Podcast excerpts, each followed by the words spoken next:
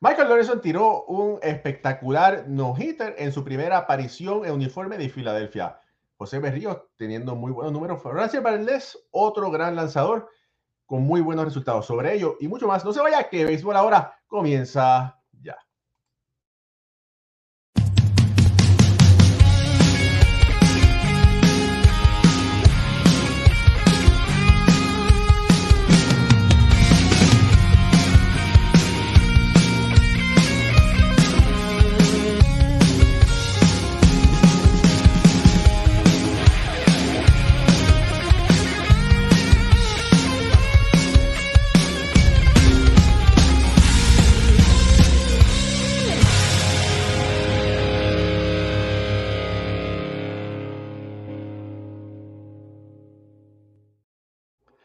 Muy buenas noches familia del béisbol, bienvenidos a otro programa más de béisbol, ahora entre amigos, como lo bautizó Moisés Fabián el otro día. Mi nombre es Raúl y Ramos, directamente desde el área triestatal de Nueva York.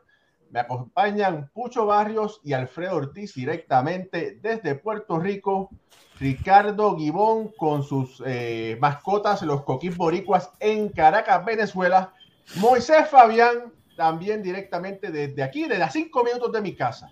Así que, béisbol ahora.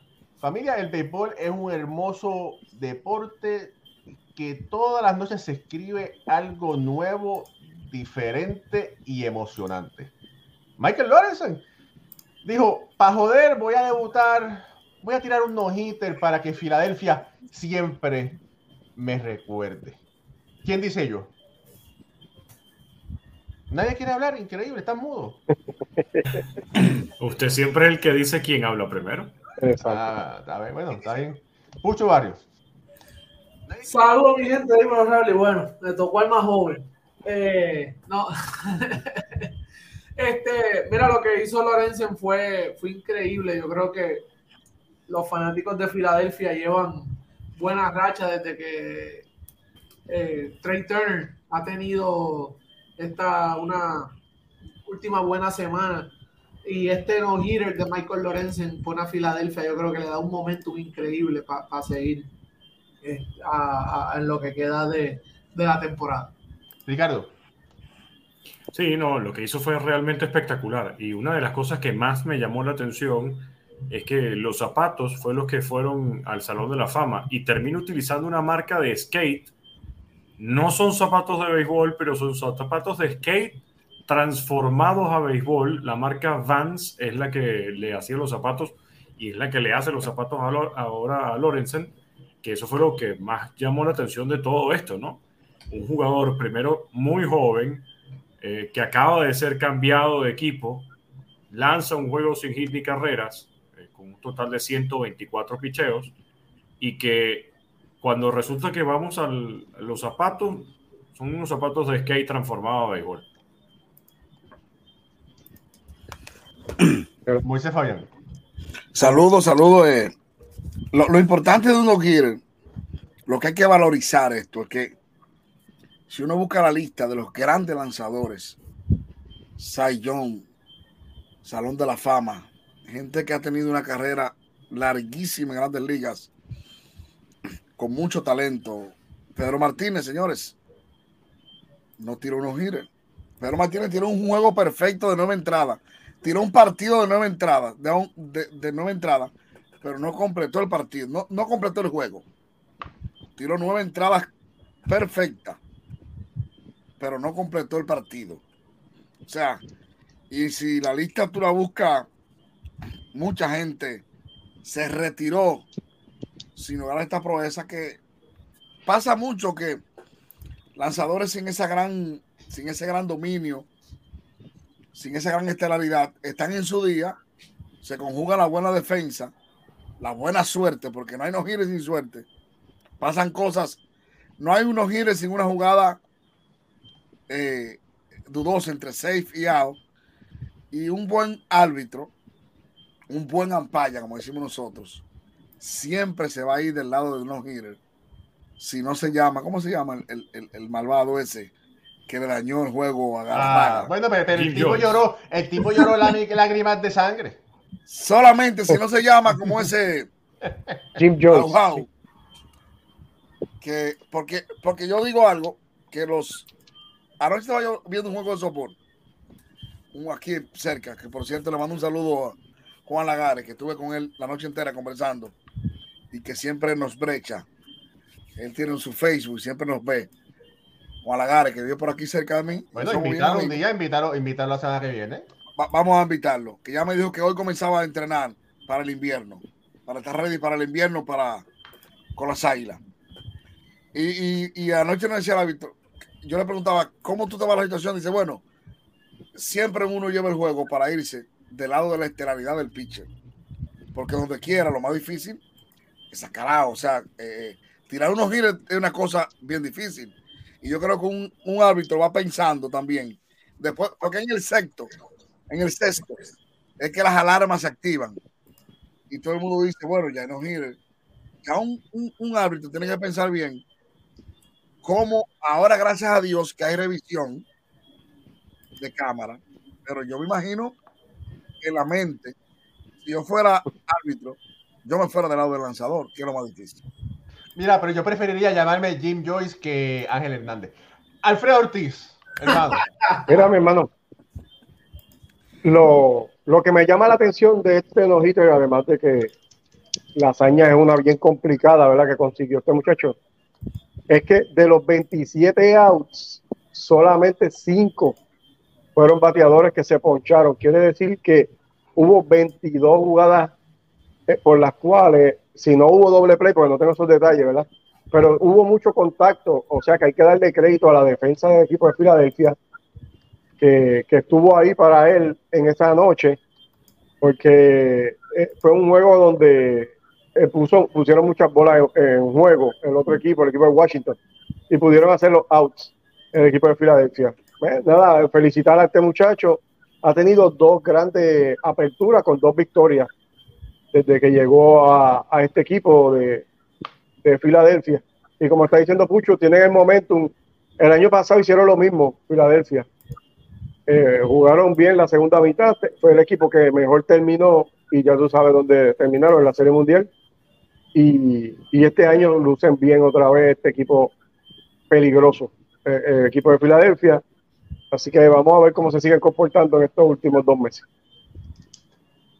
Oiga, si ustedes se están dando cuenta, Ricardo Gibón y no sé por alguna razón, y Alfredo Ortiz están cambiando de posición arriba, abajo, abajo para arriba. ¿No, no, no, no lo ven? Sí, Sí. pero no. ¿Tú sabes lo que pasa? Que esta gente lo coge la competitividad tan a pecho que están como los Yankees y Boston. Dicen, no, ahora me toca a mí, yo voy para arriba. Y entonces dice, ahora, no, no, no, no, yo voy para abajo.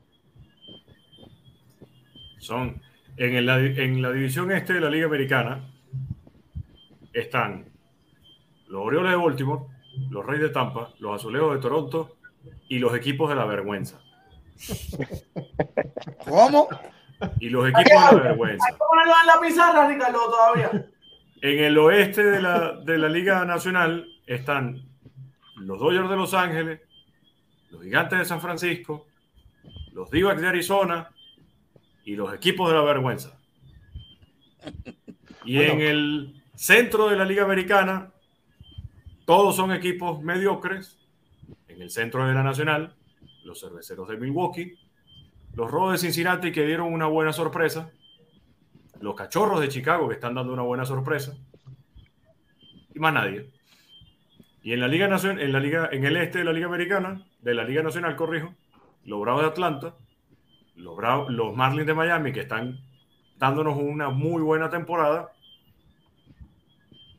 Y no hay más nadie. Mira, hablando que... que Exacto, hablando yo poquito- mañana voy, voy para ver a nadie, porque voy, voy para el City Field y voy a ver Atlanta y nadie. Sí, No Otro equipo con- de vergüenza. No con eso. No juegue con eso. Oye, ten cuidado, ten cuidado que no, ten cuidado porque no te va a dejar en- eh, pisar un, pre- un, un, un palco para, para hacer un pregame más. Pero- Saludos. No, no. pero, sé pero que, es que hay que, lamentablemente, son equipos que no están rindiendo a lo que se estaba esperando. Hay que yo sé que. Ricardo, sí, eh, pero con ello déjame saludar de parte de este staff. Me tomo el atrevimiento de dar un saludo en nombre de ustedes a don Johnny Trujillo, el coronel, a Max Pérez Jiménez y a don Néstor Rosario, que Néstor mañana va a estar narrando el juego de los Giants, porque Néstor tiene la dua- dualidad de que Néstor es el narrador en español de los New York Giants, los gigantes de New York en, el, en De la mi equipo de fútbol americano. Oh, ah, pues, ah, tú, ah, tú eres New York, New York ahí, porque Yankee y, y, y, y, y- Los y Giants. New York Giants. Giants. ¿Y los Knicks no te gustan? Sí, claro. Oh, pues tú has sufrido mucho. ¿Cuánto has sufrido, Ricardo? Tan joven. Está joven. Por- Por eso es que ha perdido tanto pelo, mira, hasta el hombre pobre. Eso, eso es lo mismo que los fanáticos de los tiburones de la Guaira aquí en Venezuela. Bueno, un saludo a nuestros hermanos de los Mex, Así la es, cadena en español de los Mex, y Brian Munguía, quien es el productor y director ahí en cabina. Un- mañana los veo, mañana voy para el play. Si Ah, me, quiere. me, me, me invita. Vámonos mañana. Oye, me da bien, ok. ¿Tú, tú guía? Bueno, ¿Te recojo a qué hora? Bueno, te- después te llamo. Bueno, eh, mira, eh, sal- rapidito, saludo a Harold Rodríguez que está conectado, Víctor Manuel Otero de Zona 16 está conectado, Santos Muñoz conectado también, Jorge Betancourt, saludos, Wilmer Carucci desde Bogotá, Eduardo Chávez, conectado, siempre conectado, Camilo Jorge también presente, eh, Javier Villalobos dice, buenas noches muchachos, bendiciones, volviendo a la transmisión, mis Jackie están de cama, que saben de que van a subir a Everson Pereira, dígame por favor. Eh, te digo el sábado o el domingo, para darte la realidad. Vamos a ver si vamos el sábado o el domingo para la triple de los Yankees. Vamos a ver. Eh, Elizabeth Rodríguez Figueroa dice: Saludos, Alfredo. Freiter Solís, buenas noches. ¿Cómo están los mejores del béisbol? Bendiciones de Punta Cana, República Dominicana. Gracias, Freiter, por ese, por ese mensaje. O sea que, oye, eh, Moisés, dicen que Punta Cana es aparte de República Dominicana. No, Punta Cana es, queda en, en la parte este. Lo que pasa es que la gente lo dice porque ahí corre el dólar. Ahí es la parte turística, de la parte turística más cara del Caribe, donde va LeBron James, donde va Stephen Curry, donde va Messi, Pucho Barrio. donde van muchos. Yo Hay a gente, que, hay gente que me ha dicho de que yo he ido a República Dominicana, a Punta Cana. No, usted ha ido a Punta Cana porque ir a República Dominicana es ir a Santo Domingo, a Santiago, a La Vega, a mi Bonao, a andar por los barrios. Es como que yo diga, fui a San Juan al Clásico Mundial y me quedé en la concha de la concha del Estadio Irán Vito. Yo no he ido a Puerto Rico, ¿verdad que no, eh, Alfred? Eso es, así. de que fui a la concha y de la concha al estadio, del estadio de la concha, ¿no? Si usted no fue- pasó por Carolina, uno te en una pizzería que yo me quedé de noche a amanecer. Aquella. Oye, yo sí sé, yo, yo sí duré nueve días y sé todo. Mira, mira, Canóvana, que fui por allí por Mayagüez, que, que anduve por de punta a punta. Hey, yo anduve Ey. manejando ocho días. Tienes que ir a Ponce, tienes que ir a Ponce. El próximo. Mira, saluda a José Emilio. Sí, José Emilio, mencionamos que tenemos la gorra. Escribe por el, el Facebook de Béisbol Ahora para darte la información o nos puedes escribir por directo por Instagram o por Twitter, como tú quieras, y podemos darte la información. El, costo de la gorra son 25 dólares más el envío. María López, la madrina de Béisbol Ahora, doña María, hay un problema, ya me enteré. Usted sabe que los nos encontramos, nos enteramos de cosas y ya me enteré del ultimátum que le dieron de que hay que cambiarse de equipo porque ya no hay boricuas en el equipo de Boston. Yo no voy a decirle a usted quién fue, Pero ¿cómo que no hay pero, boricua? Si el que pero manda el voto yo no le voy a decir a usted quién fue que me lo dijo, pero bueno, Pero lo eh, nada, to- siempre hay chance para cambiarse para los Yankees. Bueno, este año no, pero quizás el próximo. Pero, Mire, pero, espérate, espérate. ¿Cómo es eso si el que manda en- en Boston es boricua? Cora. Bueno, pero Cora no juega. Pero, pero el que manda es el mago. Bueno, Y está, Mira. y está Ramón Vázquez ahí. Tampoco sentadito al lado. juega. Esa, esa promo- esa- Eso, eso fue lo que dijo don Alfredo, tu papá, ¿verdad? oh, Ese es el que manda en casa. Ah, no, no, di la verdad que la que manda es tu mamá. Es verdad. Mira, Ah. Ricardo está dolido, pero eso es lo que hay. Lamentablemente los Yankees no saben cómo sacarle el juego a sus jugadores. Claro, lo que están activos. Así que Ricardo, estás dolido y no lo sabías. María Lebrón Collazo dice hola. María García, saludos desde aquí. Ah, pues mire, aquí bienvenida, No. doña María. De verdad Saludos, que- doña María, qué bueno. bendiciones. Sí, bendición. Pucho. Bueno, y la pregunta es, la pregunta es, ¿la leche es fresca en Wisconsin? Sí, buena. ¿Sí? ¿Es buena? Ok, está bien. Saludos a María García desde Kissimmee. Kevin Colón, saludos. Dice, dice, dímelo, Pucho. El café ready. Ese es Kevin, ese compañero mío. Saludos, Kevin. Mañana estamos hablando del café. Moisés, hey, ese café. Mira, mañana tengo café temprano, que ya Ready. dejé todo ready para un cafecito temprano. Tengo unos temas. Uy, Ah, ah, ah. Mira, eh, Vidal Santiago, saludos. Dice por aquí, eh, mi- mira, mira, María dice, saludos desde Milwaukee. ahí está. María no me- la, la otra doña María dice, yo no me cambio. Fue don Alfredo. Está haciendo ahí poniendo la ley. Carlos Rodríguez, saludos. Barramos Tito, saludos. eh, saludos muchachos. Gracias por estar por acá. Bendiciones. Bueno, Framber Valdés. Eh, no recuerdo si fue Moisés en tantas conversaciones que teníamos de béisbol o quién fue, pero lamentablemente salió el comentario que si Framber fuese rubio costaría 250 millones de dólares. Yo, yo, yo en, en- bueno, para uno lo dice, uno no quiere tocar a veces los temas de discriminación, no de racismo, porque no es lo mismo aquí. Discriminación racial y racismo no es lo mismo, pero, pero yo te decía, yo decía en la Mega hace una semana, el otro viernes, tú seguro lo escuchaste cuando discutimos de que la temporada que Frambe ha tenido, que ha tenido, eh, han sido grandiosas. A menos de que en la última le dieron sus galletas en los Orioles, pero el tupo, el manager lo dejó para que tuviera, para que comiera inning y pudiera salvar un poco. Le voy a explicar, hoy estuve en la peluquería como tres horas debatiendo de pelota. Yo estoy agotado de pelota. Mira, Oye, oye, pero me dice, porque tú nunca me has invitado para la, para la barbería esa, para la peluquería esa. Te voy a llamar, pero no es, no es bulto, como decimos nosotros. Atención, Eso- Ricardo. Oye, eso es un Ya, cuento. no tú bulto, llame. no bulto. Cuando yo lo llame, que le diga que tú te acuerdas que tú me preguntaste, no bulto ni paquete. Cuando yo te llame, estoy en la barbería, porque a veces ellos me llaman, ven, que es una pregunta y me queda dos cuadras y voy. Y me decían, ese manejo es un abusador. Es diferente, señores. Le voy a explicar algo rápido a, lo- a- a la gente que nos ve. Cuando un lanzador A, élite, como Framberg, tiene una primera entrada muy mala o una segunda muy mala, lo ideal es que el manager busque que él extienda esa salida lo más que pueda para que salve eso. No es lo mismo que un estelar tenga cinco buenas entradas y en el sexto él deje que lo exploten, dañándole los cinco innings anteriores. O sea, si ya te le hicieron daño a tu lanzador en poco picheo, lo normal es que tú lo dejes que él lance hasta que él pueda recuperar un poco la dignidad de la salida. O sea, gente, ese abusador, siete carreras, es que le hicieron siete en dos innings, rapidísimo, con, con 30 picheos. ¿Qué el manager quiere en el tercero? Vete, salme de una vez. Me saliste de en blanco en el, en el- en el tercero, va para el cuarto. Saliste en el cuarto en blanco con menos de 50 picheos. ¿Qué es lo ideal para un manager? Que él te tire el quinto para no utilizar tampoco un relevo largo tan temprano. O sea, eh, lo de Framberg después del, después no-hitter, vino a los Orioles, le conectaron un par de estacazos y ahí está. Y yo voy a repetir, yo lo digo sí, el tipo ha sido subestimado hasta por nosotros los, dominicanos, en el sentido de que no se la hemos dado a Framberg. El año pasado 26 o 27 salidas de calidad y todavía estábamos rebalando. Que Luis Severino y Luis Severino cogiendo palos palos y, no- y no. Y Framberg como, como, el, como el junco que se dobla, pero siempre sigue en pie. Este tipo vale lo que pesa en oro en el mercado, ahora mismo como lanzador zurdo.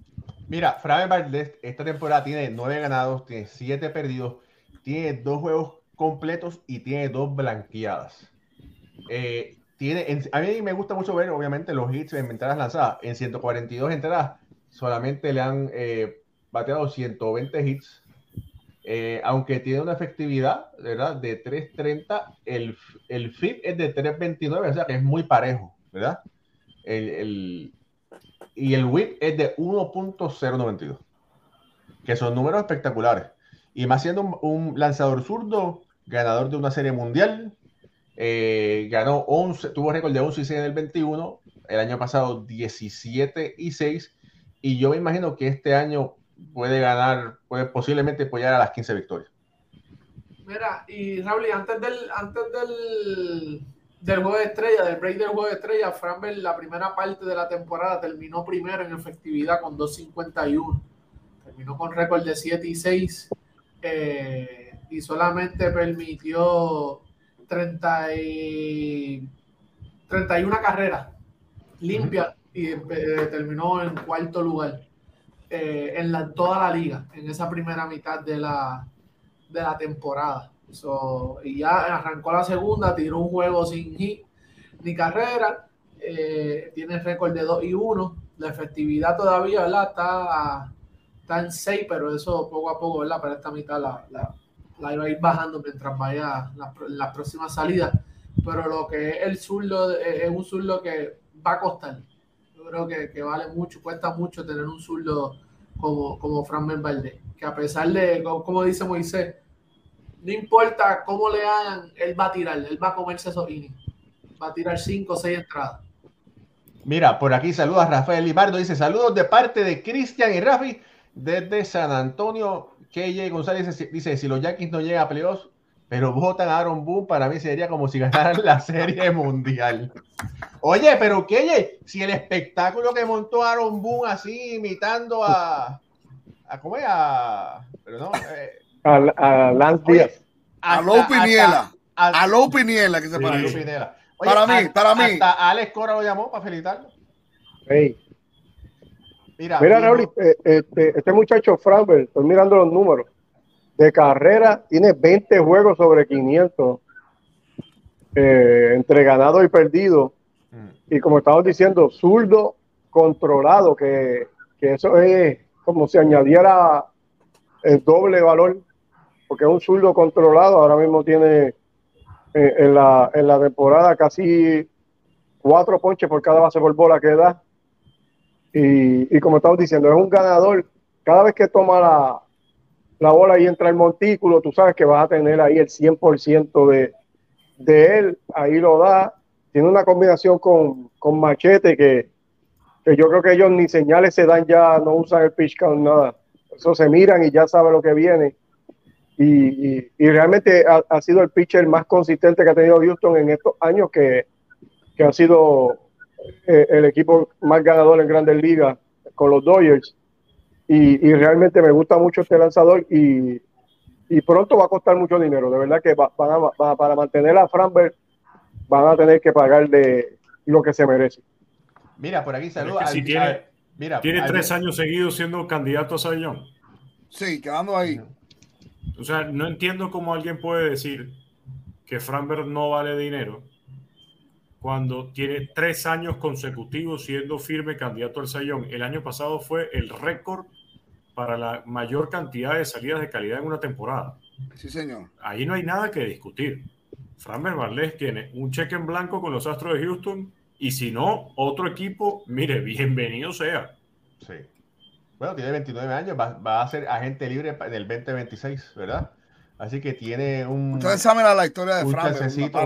Para seguir produciendo. ¿Cuál es la historia de.? Dame un segundo, espérate. Espérate un momento, espérate. Mira, saluda a Viejo Durán desde Puerto, desde Puerto Plata que está conectado. Jaime Benedizar, sea como Jaime Benedizar, que él está en Puerto Rico, va con Eric, regresa y como quiera siempre está pendiente a béisbol ahora, aún estando de vacaciones.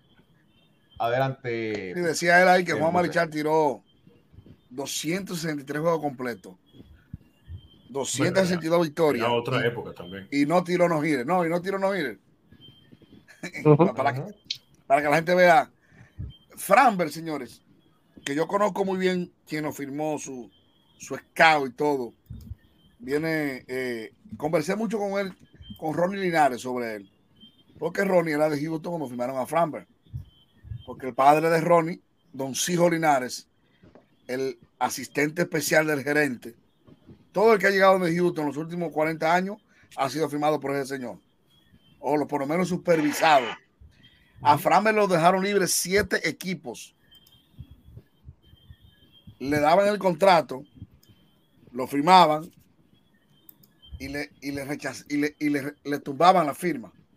Cosas que solamente se dan en el Caribe, que aquí no se dan si un médico dice ya le ve una pajita en, algo y dice no, ya el parte médico no sirve, lo votan y no le dan el chance. Allá discriminan. Yo lo digo porque tengo un caso por ahí, que luego vamos a hacer una historia. allá discriminan mucho cualquier condición médica. No estoy diciendo que, usted- que el equipo está obligado a firmarlo. Lo que pasa es que cuando quieren hacer historia con un jugador, lo hacen. Pero si es venezolano, hay que cuidarlo porque con una vez el hombro se le sale.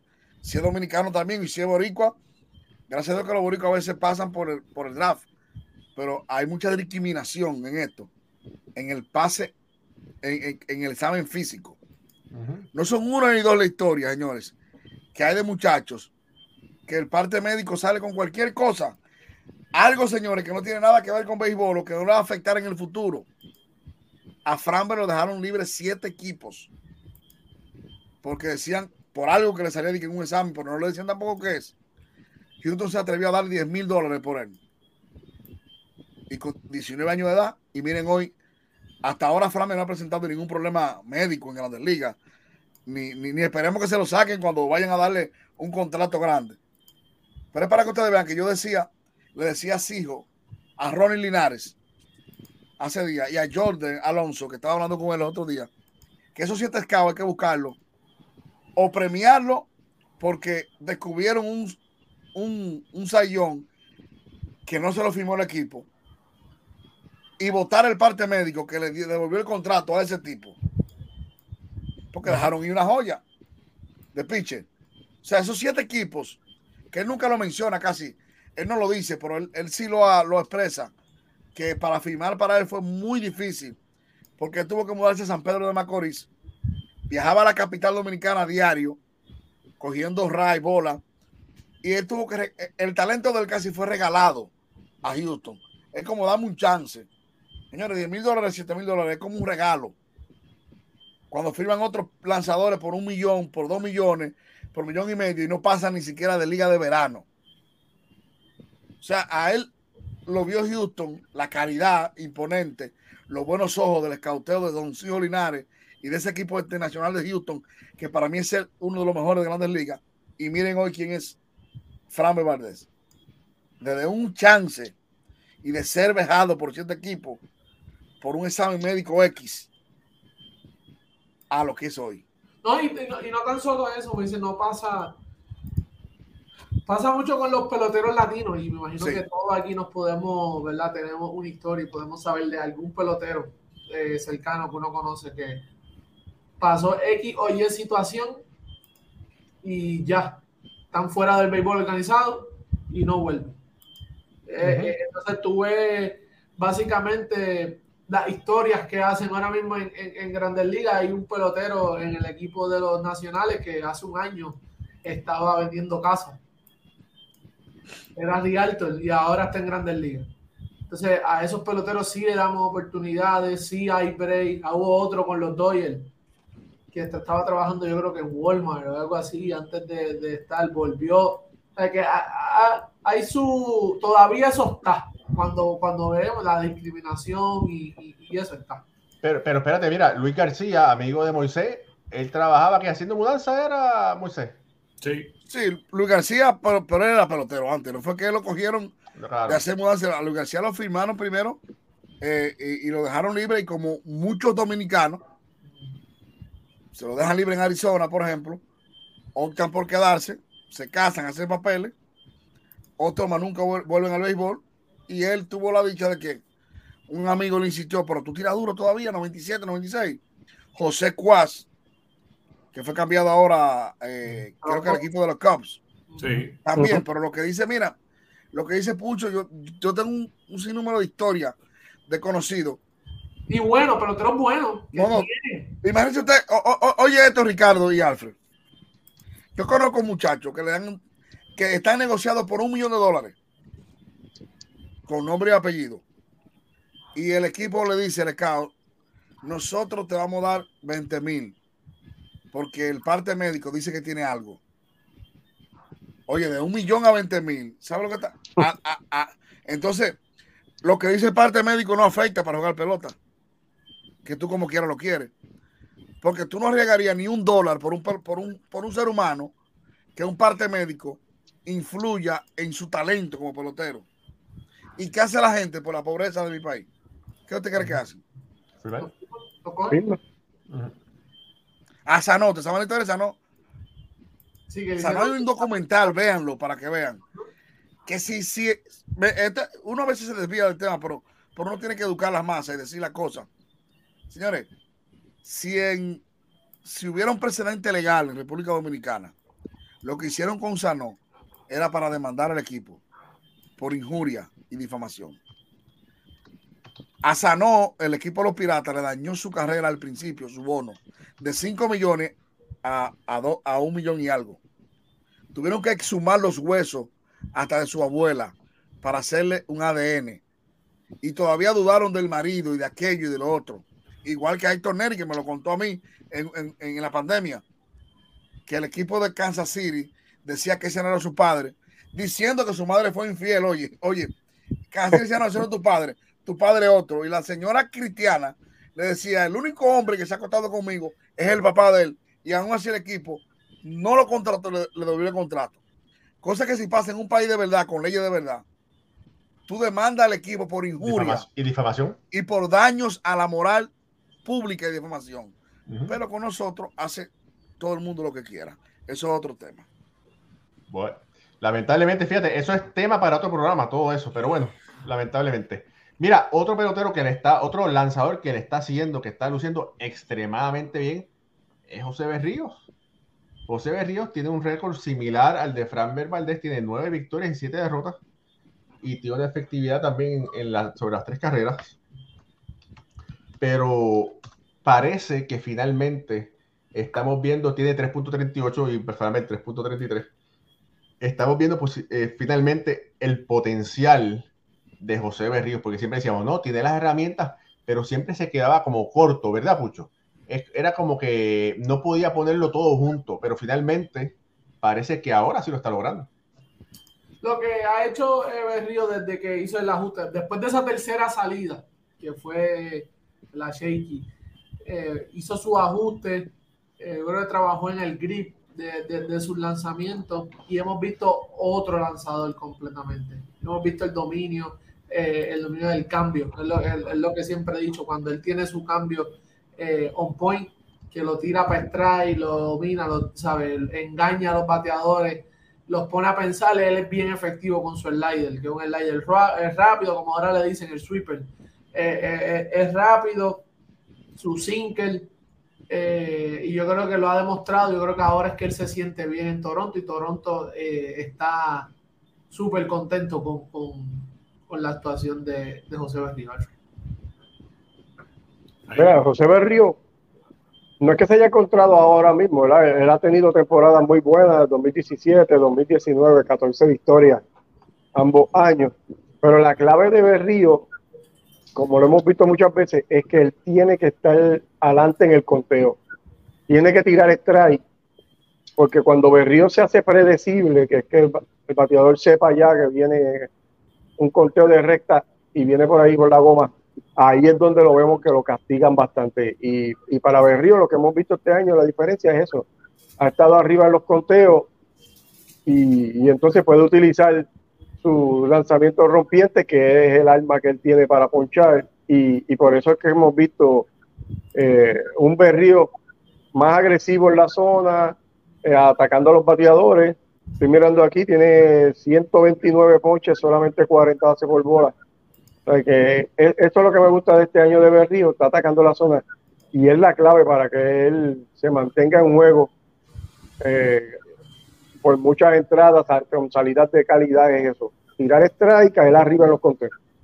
Y hemos visto la diferencia. El año pasado, lamentablemente, dieron mucho palo, ¿verdad? Eh, lideró la, grande, el, la americana, la Grande Liga, en hits que le conectaron con 199 y permitió 100 carreras. Pero como dice muy bien Alfredo, eso de estar eh, al frente, ¿verdad? De los bateadores, no empezarlos en bola ha sido una gran diferencia para José Berrío. Además que ha sido raro a lo largo de la temporada verlo tener salidas negativas consecutivas.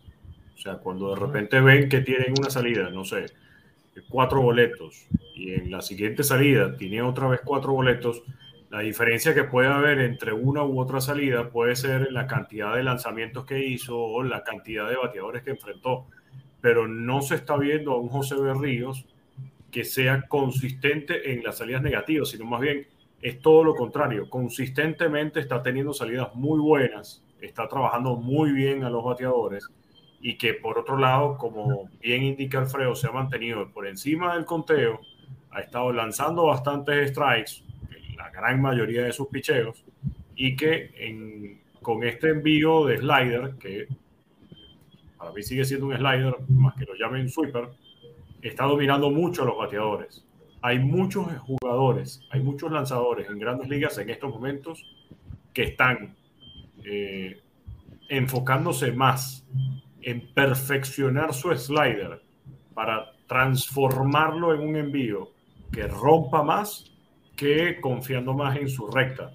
Y de hecho eso fue algo que me llamó mucho la atención en una entrevista que le hicieron a Sean Casey, el nuevo, el nuevo coach de bateo de los Yankees, que cuando le preguntaron, mira, tú tuviste 12 años en grandes ligas, 300, de por, 300 puntos de por medio de por vida, ¿qué estás viendo en el béisbol distinto de hoy al que cuando tú eras pelotero. Y decía, bueno, principalmente la cantidad de picheos. Vemos que en la época donde yo jugaba, los lanzadores tenían recta y curva. Ahora resulta que tienen recta, curva, sinker, recta de dos costuras, te lanzan la curva de nudillos, te lanzan el cambio, te lanzan. Tú dices, es que no tengo, o sea, ¿cómo puedo adivinar el picheo si me lanza 8? Eso me parece muy importante de Berrío, que ahora perfeccione mucho el uso de su slider. Mira, mira, mira los números de Berrío que son súper interesantes. En sus últimas cinco salidas, eh, lo menos que ha tirado son cinco entradas. Eh, y aparte de eso, ¿verdad? En una, en solamente una de esas salidas permitió tres carreras.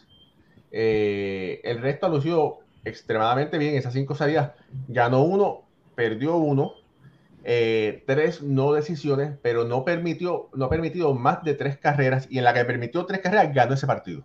O sea que es el equipo de Toronto básicamente el que no le ha, no le ha bateado, no le ha, no le ha anotado no le respondido. Correcto. Pero fíjate que lo otro... en esas cinco salidas, Raúl, el detalle ha estado en la cantidad de picheos. O sea, no puede pasar de cinco innings porque lanza demasiado. 90, 106, 94, 98, 85 picheos en su última presentación. Hay algo que no termina como de hacer clic para que veamos a un José Berríos lanzando por lo menos 6, 6 innings y un tercio, 6 innings y dos tercios en sus salidas, porque de todas maneras, en el béisbol de hoy en día, que un lanzador te cumpla con 5 innings, no sé si es lo más recomendable porque si un lanzador te cumple con cinco innings, eso significa que tú vas a necesitar de mínimo tres lanzadores para que te lancen los otros tres, los otros cuatro episodios. Y en una temporada de 162 juegos eso te termina agotando al bullpen. Entonces, lo ideal pudiera ser que un lanzador te lance constantemente seis innings, si puede más, mejor. Pero en el caso de Ríos hay algo que todavía sigue faltando para que él, con esa misma cantidad de picheos, pueda, en vez de enfrentar a 27 en 5 innings, pueda enfrentar a 21, a 22, pero en más de 6 innings.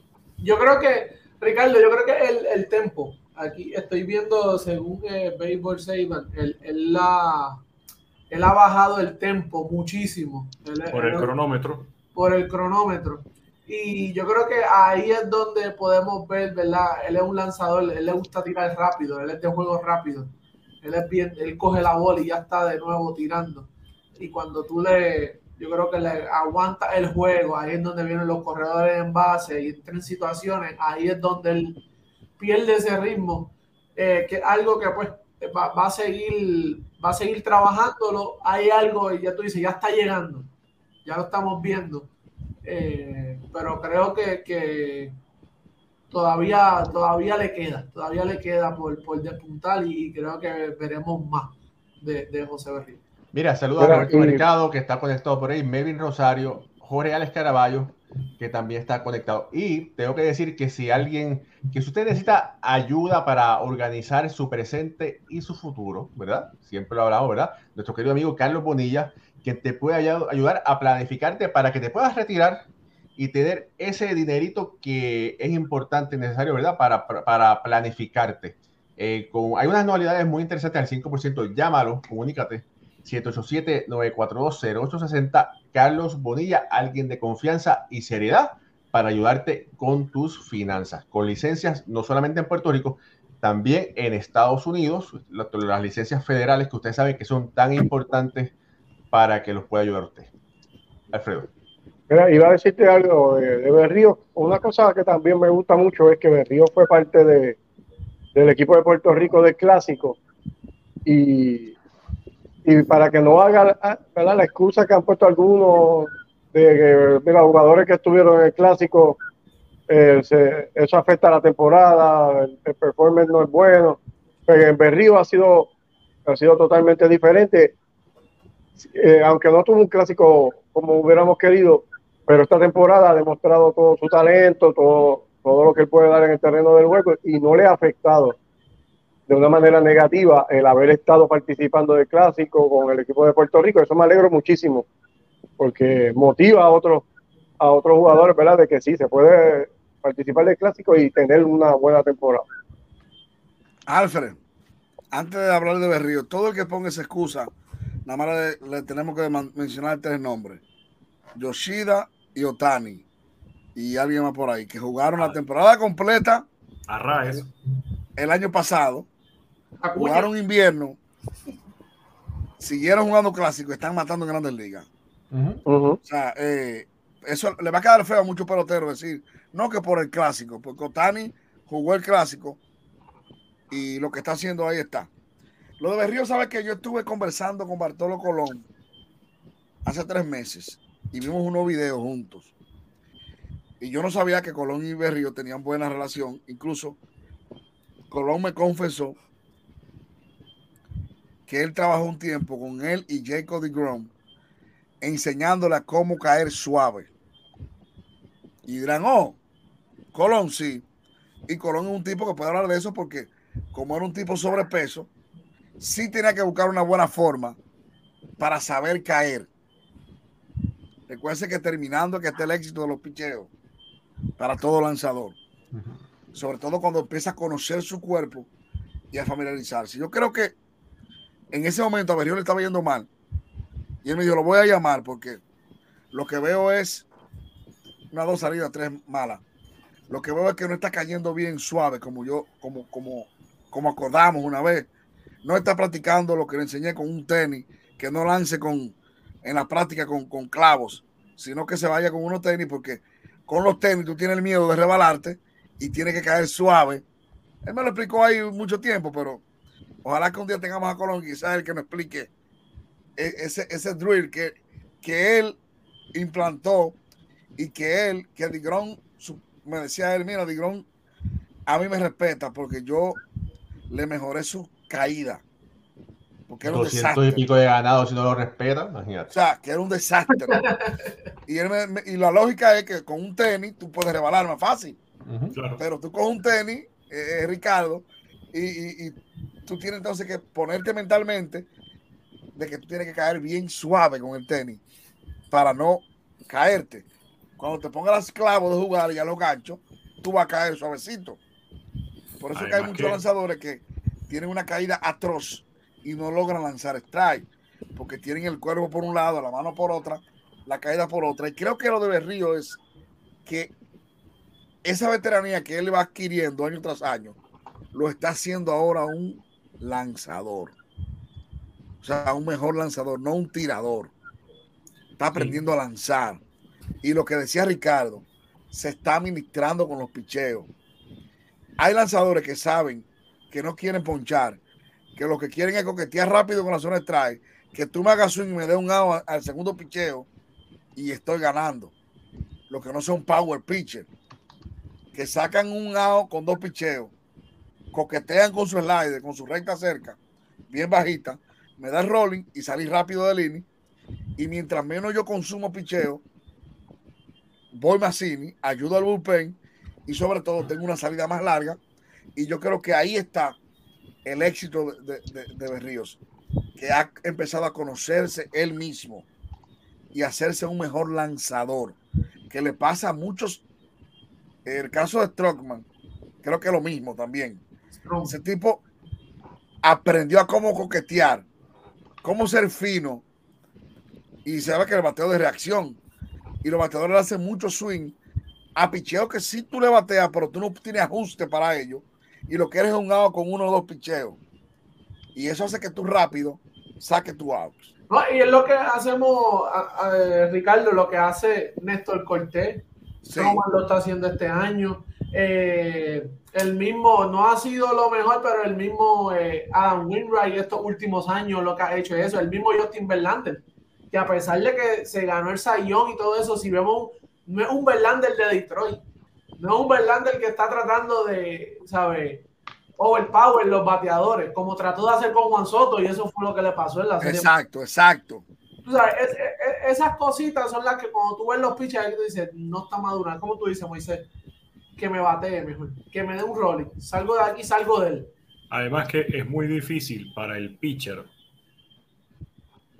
Es muy difícil para el pitcher una vez que llega a grandes ligas. Primero, oír consejos. Segundo, cambiar la rutina que lo hizo llegar a grandes ligas. ¿Y por qué lo digo? Porque, por ejemplo, voy a traer un ejemplo que a mí me parece una de las mecánicas de lanzar más horribles que han existido en el béisbol.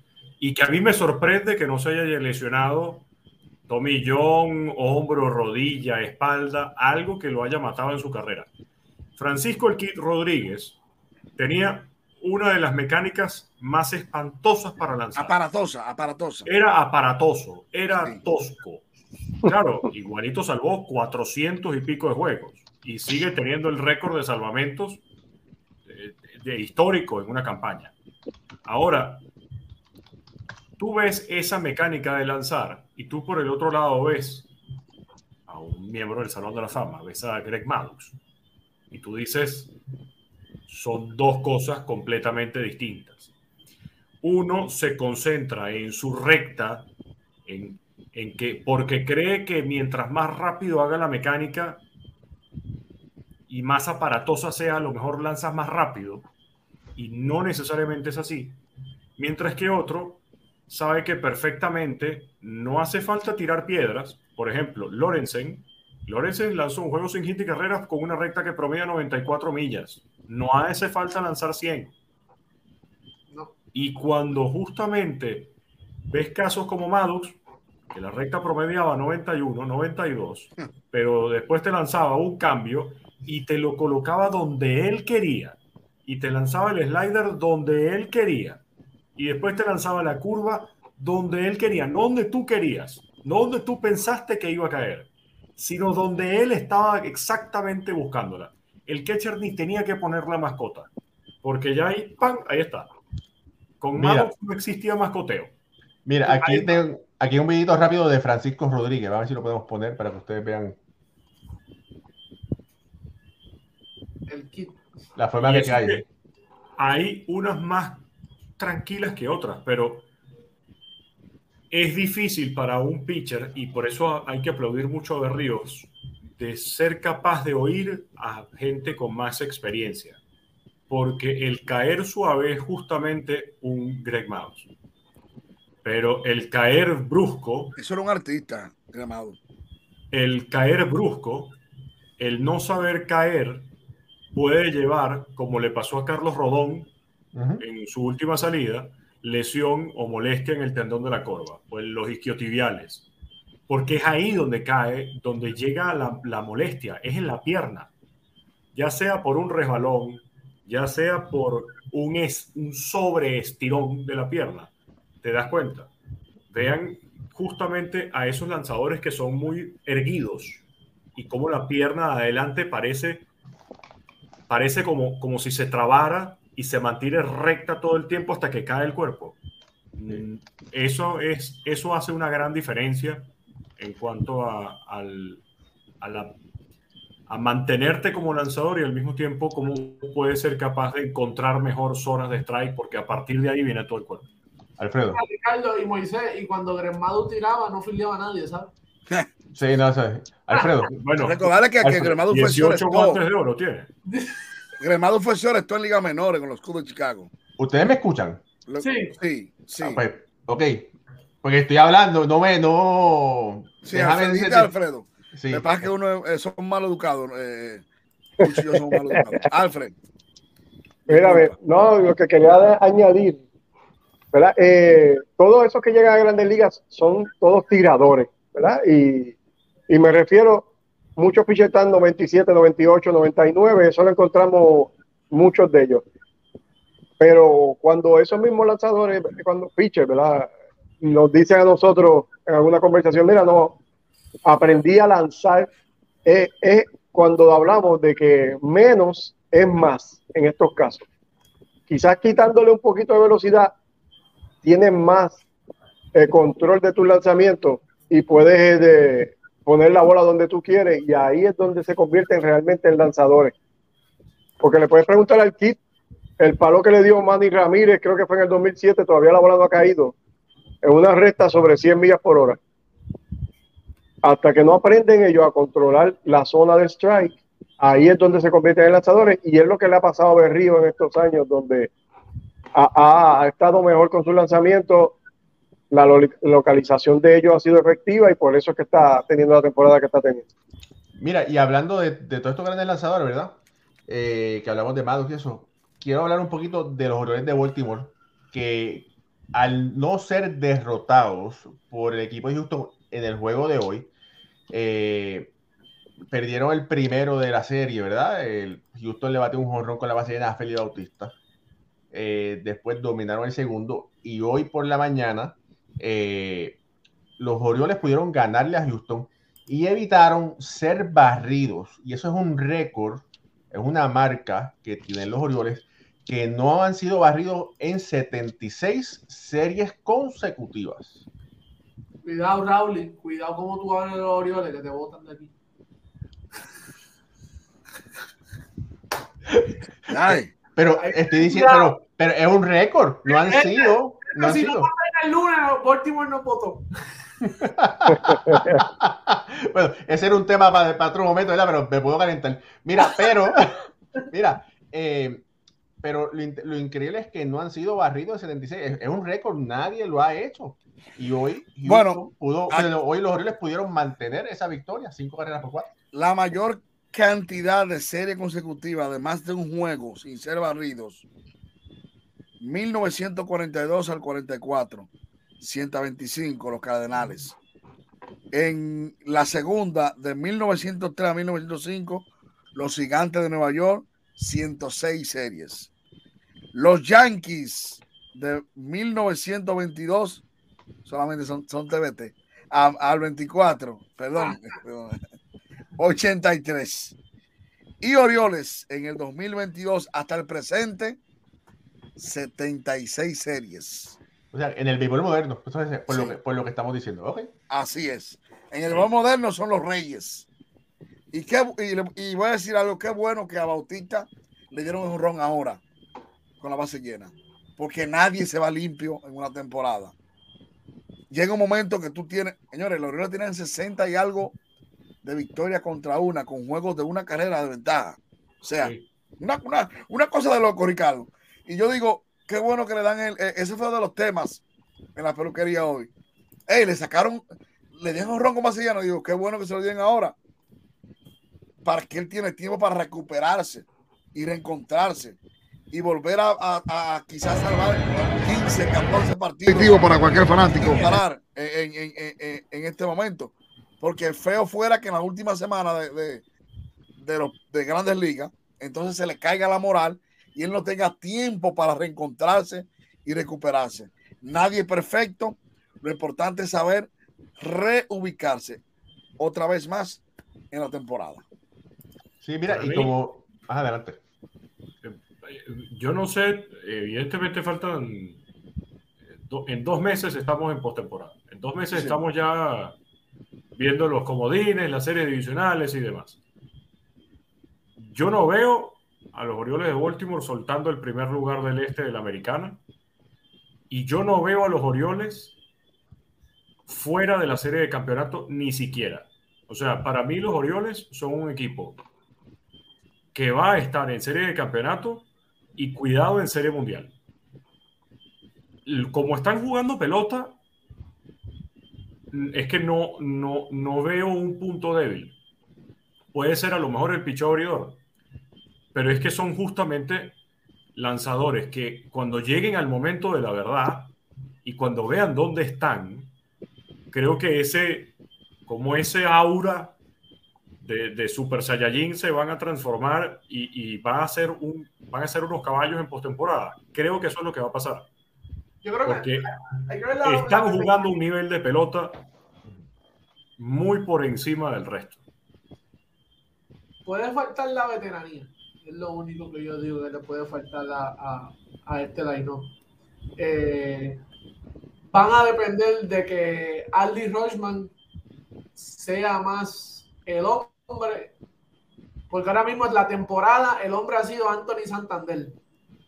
Eh, no, te, no te creas. voy, a, voy, a, voy, a, voy a decir que no estoy de acuerdo contigo.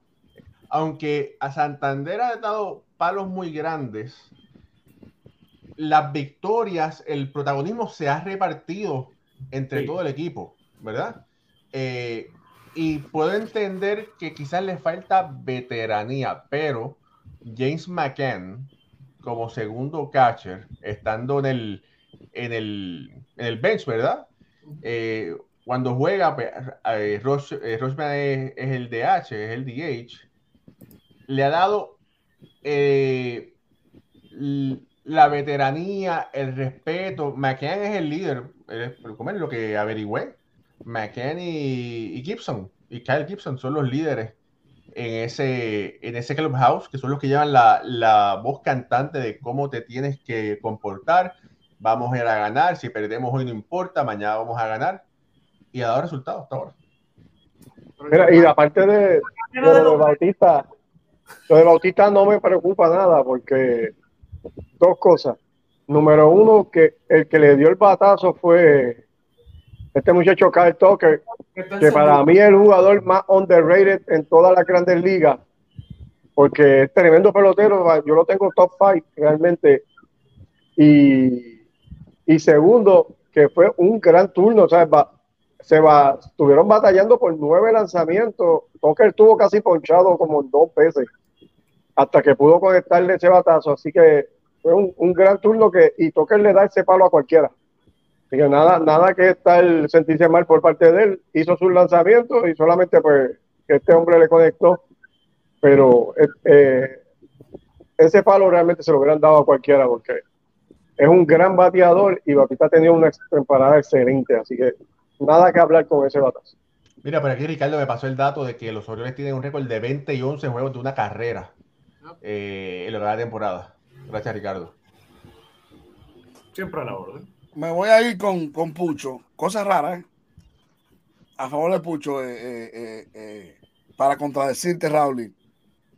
En la mente de los equipos contrarios, ven como el caballo de ese equipo a Anthony Santander. O sea, una cosa es que el Clubhouse, el veterano, y que todo el mundo sabe que es la ciudad de Rochman, es el niño lindo. Si tuviste los letreros de él son más grandes. para, que, para, para decirte una cosa, o sea, para que tú veas, los postes de él son un chima más grandes que los de los demás. Pero Santander, el año pasado, conectó 33 para la calle, 89 remolcada. En la mente de los contrarios, siempre van lo contrario con cuidar al caballo Santander. Sí. para mí, uno de los caballos, de los tipos más subestimados que tiene el béisbol, para mí. De los tipos que, con la temporada que tuvo el año pasado y el antepasado, dio 18 ahí con 50 RBI. Pero del año pasado para acá, en lo que ha sido el jugador de el money player. Y este año, ni decir, que ha dado unos palos para dejar en el terreno. Lleva 20 morones con 63 VR, va a terminar con 80 por ahí VR y, una vez más. Y con unos 25, 26 morones, yo diría casi puede acercarse a los 30. Con el bate de él, yo no lo dudo. Este tipo, sin lugar a dudas, tú tienes que hacer todo en base a Santander ahora mismo. Todo. Tercer bate, batear el power de él a la zurda. Fíjate que Mateo fue el hombre grande el año pasado, la sorpresa. Está relegado al banco y las cosas han seguido bien. Porque Santander ha mandado 63 para la goma, como quiera. No, mira, y estoy de acuerdo contigo. Mira, mm, eh, los invito a que vayan a beisbolahora.com. Saqué un artículo sobre Anthony Santander. Y más ningún, mira, más ningún otro, eh, más nadie, aparte de Santander, ha bateado más honrones para ser un switch hitter. Recordamos que Santander bateaba a las dos manos Sí, sí. y él ha bateado 53 honrones en, lo- en las últimas dos temporadas. Más nadie que sea switch hitter ha bateado más que él. Y, y sí, pero, o sea, no estoy diciendo que Santander no sea la. ¿Cómo puedo decirlo? Vamos a decir, porque no, no quiero que, que- no quiero que Baltimore me, me, me dé. Bote, Mira.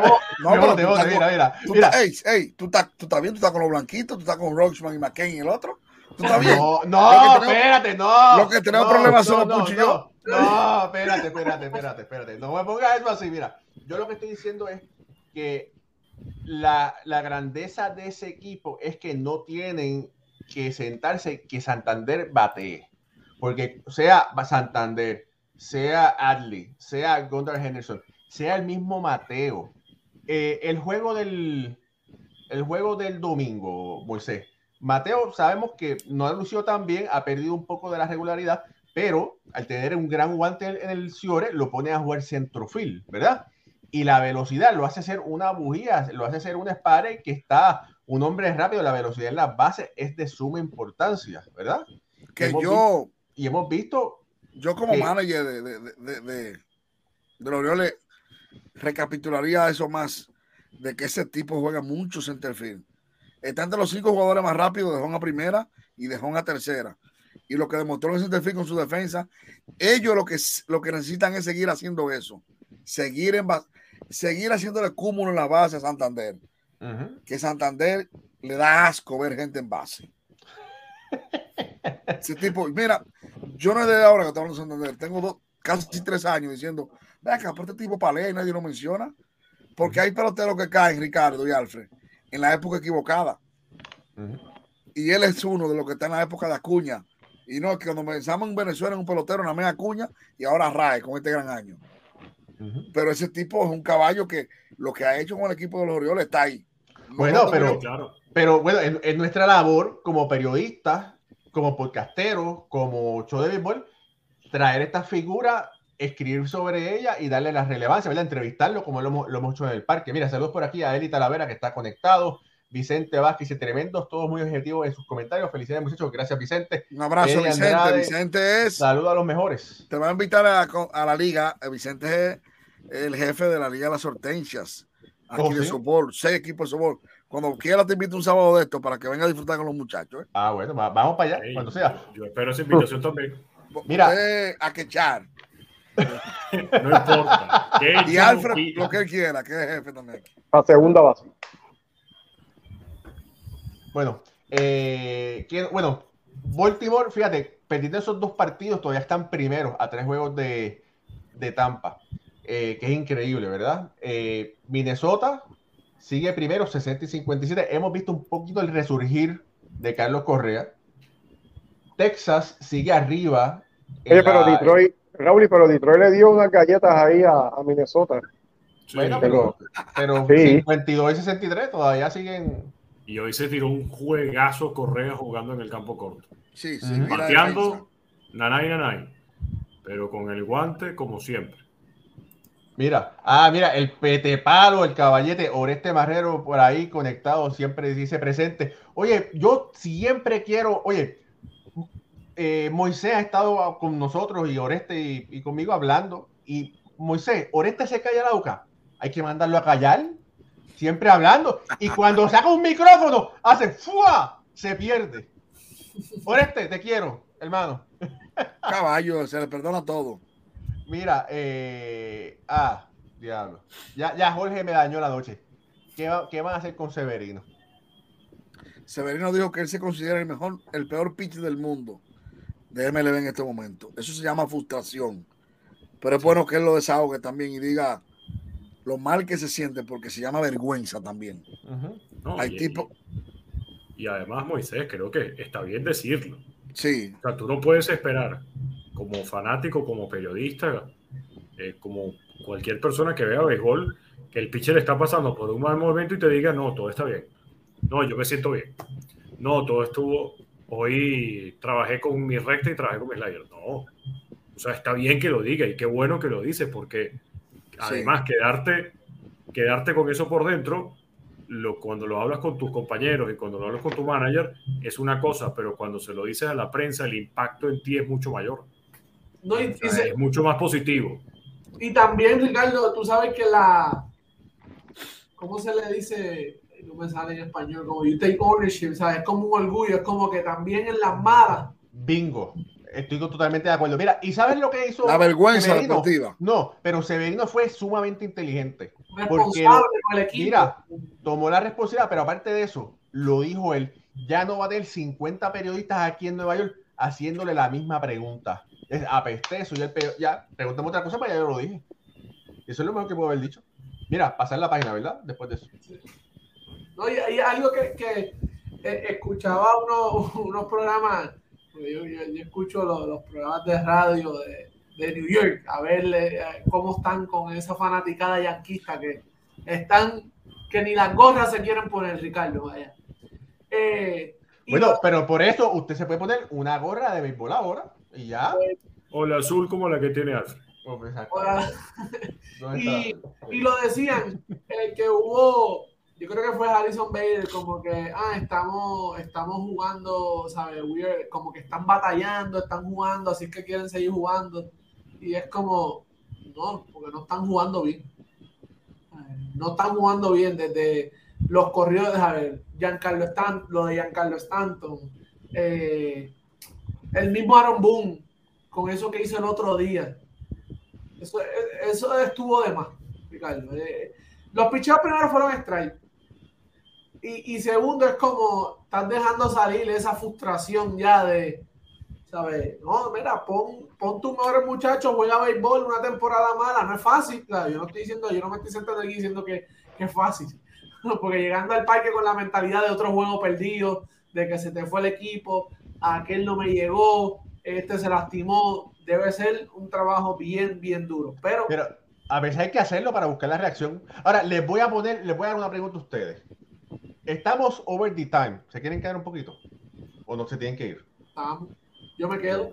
Sí, ok. Yo creo- Mira. Yo, yo creo que la pregunta está de más. No, no, porque, no, porque mira, ya Alfredo está como diciendo, ay, caramba, ya me tengo que estar a las 5 de la mañana. Mira. Así mismo es. Mira, la central, yo quería hablar de la central y casi no hay tiempo. Bueno, no hay tiempo. Así- Ha sido la factura. mira. Cincinnati, que estaba primero, ahora está a dos juegos y medio. Se le fue el perfume a Cincinnati. Parece. Parece, porque los cerveceros de Milwaukee son un equipo que han estado acostumbrados a ganar la división. Y es así como, bueno, ya tengo el burro agarrado por los pelos y de aquí no me suelta nadie. Experiencia es lo que va a pesar en esa división. Mira, Cincinnati está jugando para 2 y 8 los últimos 10 partidos.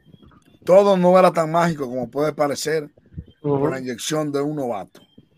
Entonces, a todo el mundo le llega la hora de aplicársela. Y cuando digo esto, es que la Grandes Ligas tiene un sistema. Es como tú llegas nuevo y te dejan hacer lo que tú quieras.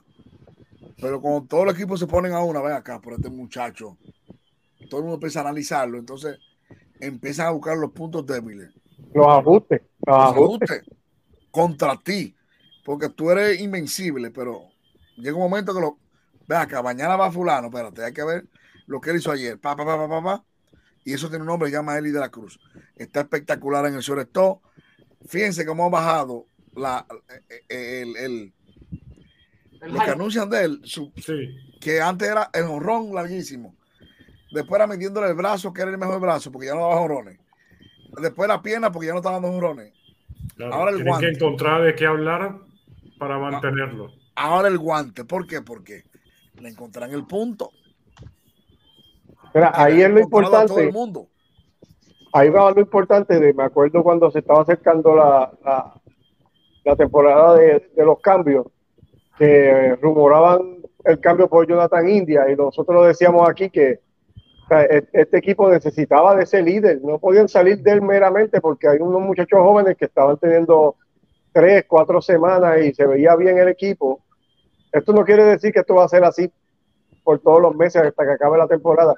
Y ahí es donde hace falta los líderes, estos jugadores que, que son jóvenes, son veteranos, como Jonathan India en este equipo, que son los que en estos momentos donde la gente está struggling, ellos son los que van a sacar la cara por, por ellos. Y yo entiendo que Cincinnati no se acabó la temporada de Cincinnati, pues, aunque Milwaukee parece ser el equipo más sólido, pero Cincinnati está pasando por un stretch difícil que con una, una serie que ellos le ganen al equipo de Milwaukee, ya están de nuevo otra vez en la, en la pelea, o sea, están ahí.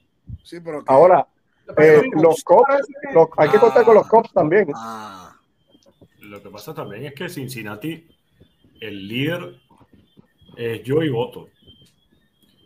O sea, uno puede decir, es que los líderes o los veteranos son los que tienen que encargarse del equipo, cuando en, va- cuando en verdad, y revisan el roster de, de Cincinnati, Yo el único que tiene más de 30 años es Joey Boto. No tienen a más nadie. Todos los demás por debajo de los 30. Y Jonathan India, tercera temporada en grandes ligas. Eh, todo es un muchacho, como para decir, ah, bueno, es que so- somos los veteranos. Nada que ver. Sí, ganó el novato del año, pero hasta ahí. No, pero, pero tiene, tiene ya su experiencia. Porque aunque te falta, ¿verdad? Tres Porque años. Sí, pero los demás tienen menos.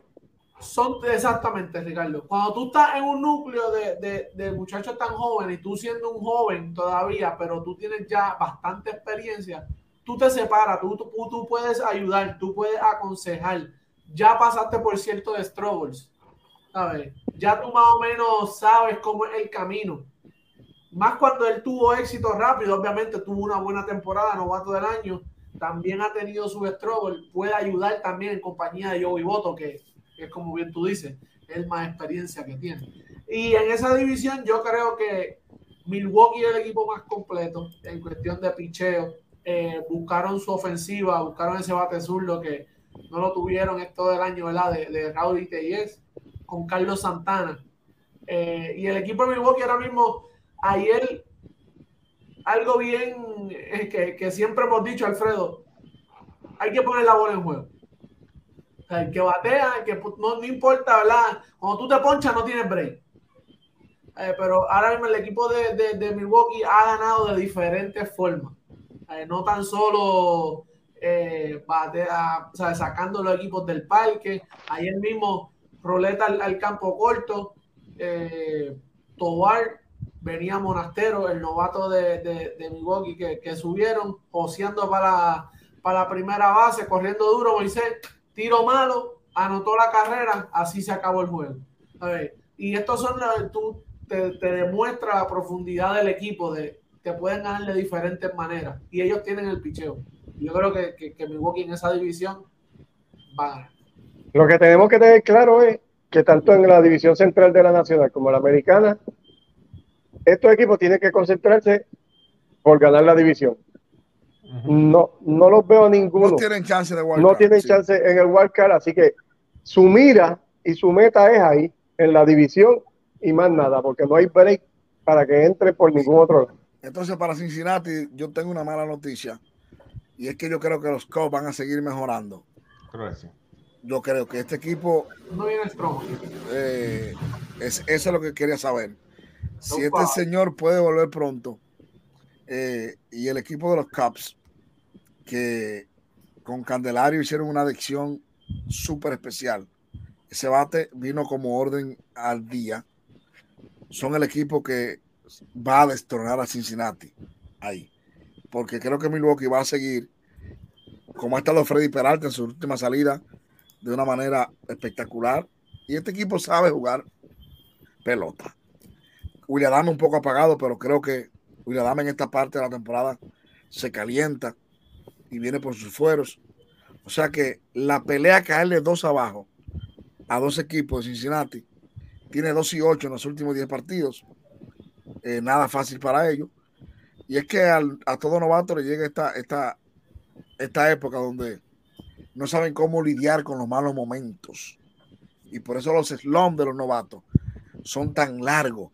Yo le digo siempre a mis dominicanos, porque el dominicano se emociona mucho.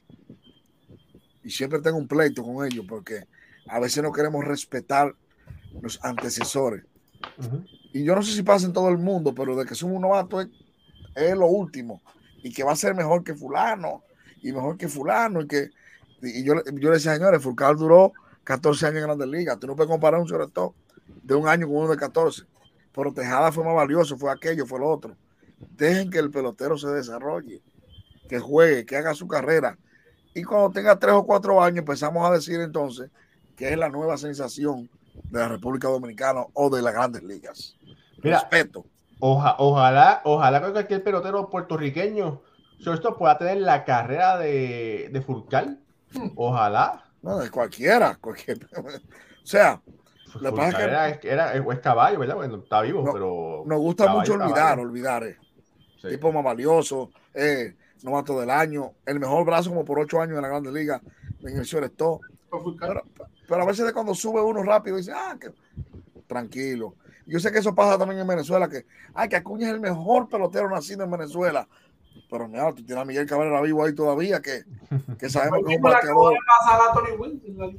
¿Tú me entiendes? Y quizá en Puerto Rico lo mismo. Ay, y me vuelvo loco con un cache nuevo. Señores, pero Poch Rodríguez y, y tenemos a, a Maldonado ahí todavía vivo.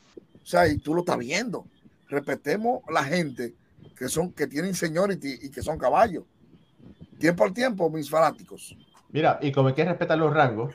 Oye, Alfredo, me dijeron que tú te viste de amarillo para ir a trabajar para seguir con la con el streak de amarillo del City Connect de Boston. Eso es así, tengo unas pijamas que me pongo todas las noches amarillas, que eso parece un minion, pero es importante seguir ganando. Oye, eh, Alfredo, ese Tristan Casa, esta segunda Sí. mitad de la temporada, wow. Sí. El, el Raúl le hizo tremenda entrevista a, a, a casa, había tenido, como tú dices, segunda, tempo- eh, segunda mitad, súper sólido. Hoy mismo estaba batiendo cuarto palo y Cora está confiando en él cada vez más, lo está dejando contra los zurdos.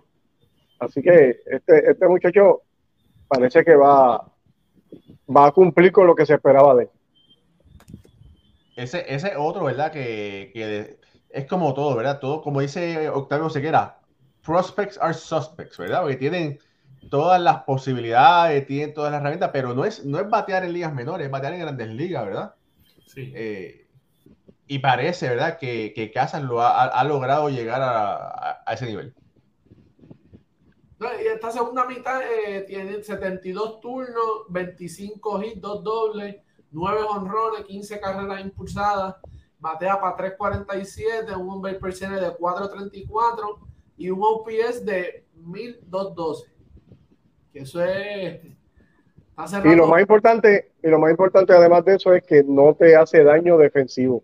No, Ha, ha tenido buena temporada con el guante. No te va a hacer las jugadas espectaculares, pero está haciendo todas las jugadas de rutina que con eso complementa ese bate. sí, este, mira, eh, Jorge, eh, Alex Caraballo, sí. Él es mitad, tiene descendencia boricua de, de ¿dónde era? De- Eh, Sí. tiene, creo que es el, el abuelo o algo de eso fue. De ascendencia boricua y cubana, además de ser nacido en los Estados Unidos. Correcto. ascendencia. Ahí está. Muy cierto. Eh, oye, y hay que tocar, Atlanta perdió otra vez, ¿verdad? No, no, no va a perder ese primer lugar, ¿verdad? Pero han tenido una rachita ahí media traicionera. Los lanzadores iniciadores no están, no, están cansados, parece.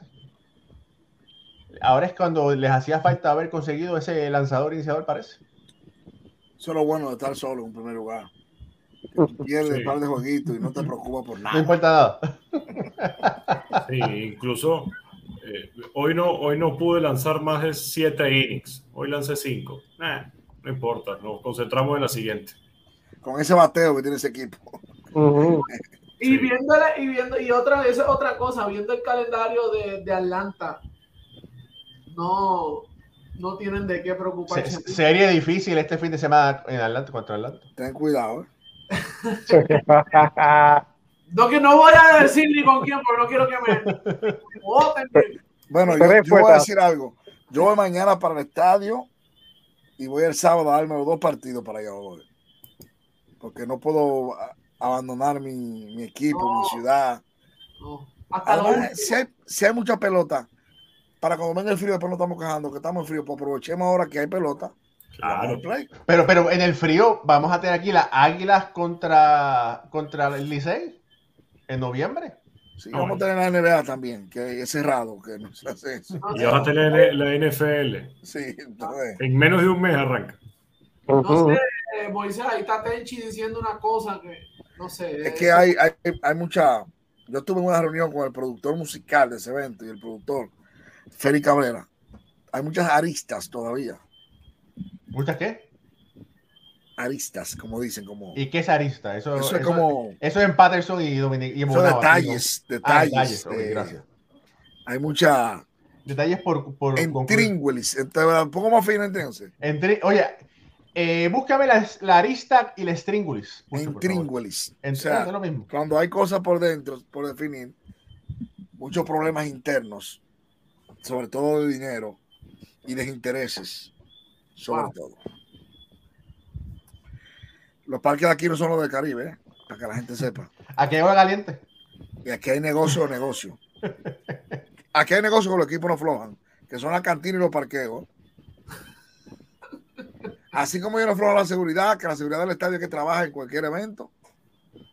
Si usted encontró el Yankee Stadium, son la seguridad de los Yankees que están ahí. Y la gente que trabaja en el Yankee el año entero. Igual que las cantinas y la comida.